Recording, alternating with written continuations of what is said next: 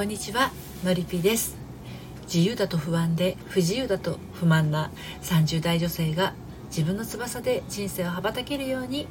このスタンド FM では聞くセラピーコラムやメルマガでは読むセラピーを発信したり大切な愛が絡まってしまった女性の心のご相談をお受けしたりしています。はい今日はですね好きだけどもやっとする時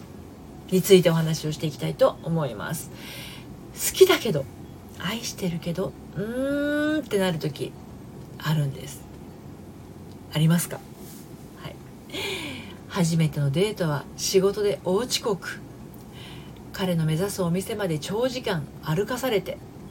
レストランでは1円単位で割り勘。カフェでもどこでもクーポンを最大限大活用。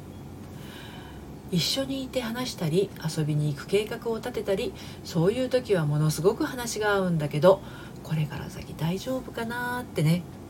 悩んでいる女性がとある相談サイトにいらっしゃいました。はいということで、まあ、好きだけどちょっともやっとする時ってこういう時以外にもたくさんあるとは思うんですけれど、今日はこちらのねお話をテーマに3つに分けてお話をしていきたいと思います。1つ目が好きだから許せること好きだけど許せないこと2つ目が全ての不幸の根源となっているもの。そして3つ目がその彼とうまくやっていきたいならというふうに分けてお話をしていきます。また今日の内容は私の公式サイトの読むセラピーの方でも綴っていますので読んでみたいなというあなたは概要欄のリンクから読んでみてください。はい。では最初の好きだから許せること好きだけど許せないことについてお話をしていきたいと思うんですがそういうことってあると思うんですよね。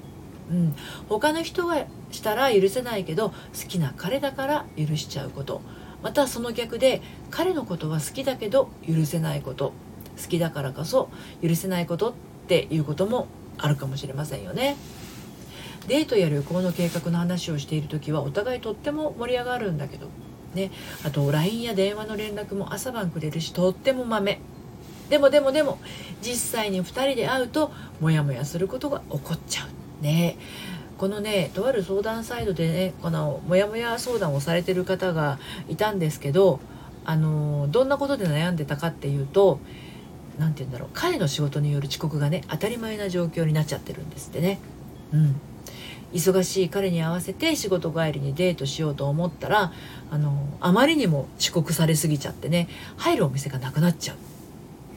それからあの彼はねデートの時あちこち歩くのが苦じゃないみたいなんだけど彼女さんはですね長い時間連れ回されてあの靴ね靴ずれができちゃったりして足が痛くなっちゃう。それから、まあ、デートの費用問題もありますよね。あの彼のカードでね支払うことが多いんだけどあのこれは彼がおごってくれるっていうわけじゃなくて彼のカードにポイントがつく。っていうことで彼のカードで払って後から1円単位まで彼女と割り勘とかねうんまあこの彼氏さんはすごくこうきっちりしっかりしてらっしゃるんで普段はスーパーでねこうよくあのご自由にお持ち帰りくださいっていう無料の飲料水をねもらってくるようなそういう感じの彼氏さんなんだそうですね。でこの彼女さんから見ると彼は仕事がいつも忙しくてね疲れたような顔をしていて、まあ、なんとなくいつも自信がなさそうにあの見えるんだそうです。でもでもね気が合うし優しい彼なんだそうですね、はい、ただねやっぱりこううーんって思うことがあるとねいいんだろうか本当にこのままで。私これで幸せになれるんだろうかってね感じてきちゃうわけなんですね。第三者から見たらこの彼ってどうなんだろうって思ってしまうっていうことで、まあ、相談サイトにね投稿されてたんですけどあのこの女性が感じていることはね次のうちのどれだと思いますか？こう今お話ししてきたお悩みとしてね。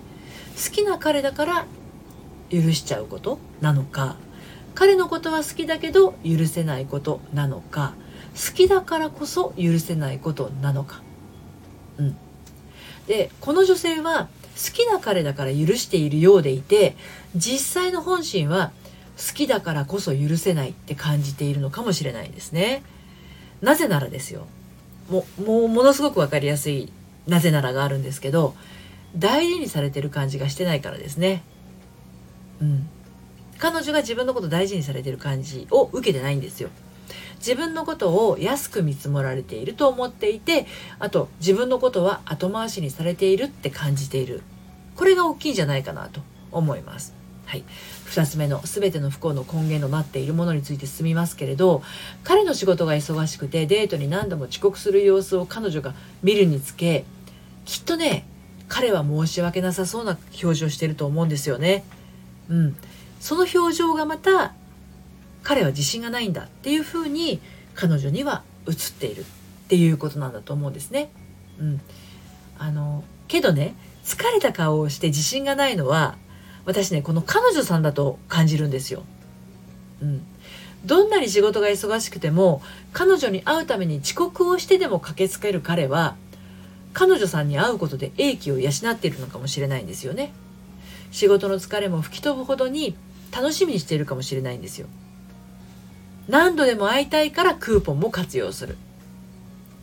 ね。あと、カードのポイントのことでモヤモヤするんだったら、彼女さんのカードを使ってもいいんじゃないかと思うんですよね。でまあ妄想がねこう負の方にマイナスの方に走り出しちゃうともう全てがこういったこうネガティブな方向にね進んでいっちゃうんですよね。うん、彼のことをケチだとかね締まり屋だとかね遅刻してばかりなんてけしからんってね別れてしまうことは簡単なんですけどでもモヤモヤしていることを直接彼に伝えることなく勝手にマイナス方向に舵を切ってしまうのは自分から不幸の沼に入り込んでいくことと同じなんですね。クーポンなんか使わずにいつでも彼がおごってくれて私よりも先に待ち合わせ場所に来ていてっていうような彼を望むんだったらそういう人を探せば済むことです。これをその彼に望むならもはや元の彼ではないですしね。はい。では最後にその彼とうまくやっていきたいならということでお話をしていきますけどあのー、ひとまず仕事終わりのデートっていうのをやめてみたらいいんじゃないかなと思うんですよね。待つことへのストレスがどんどん悪い方向へ気持ちが向いてしまうきっかけとなっているんだったらその時間はやっぱり減らした方がいいと思うんです。でそして割り勘の件は一度話し合ってみた方がいいんじゃないのかなって思います。自分はこう感じていること自分はこう思っていること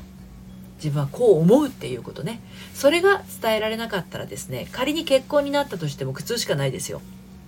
時にはご馳走してほしいと思うならそれも伝えてみてもいいんじゃないのかなって思います。女心がわからない純朴な男性っているものですよ。うん。誰かで構わずおごってしまってお金が残らない男性や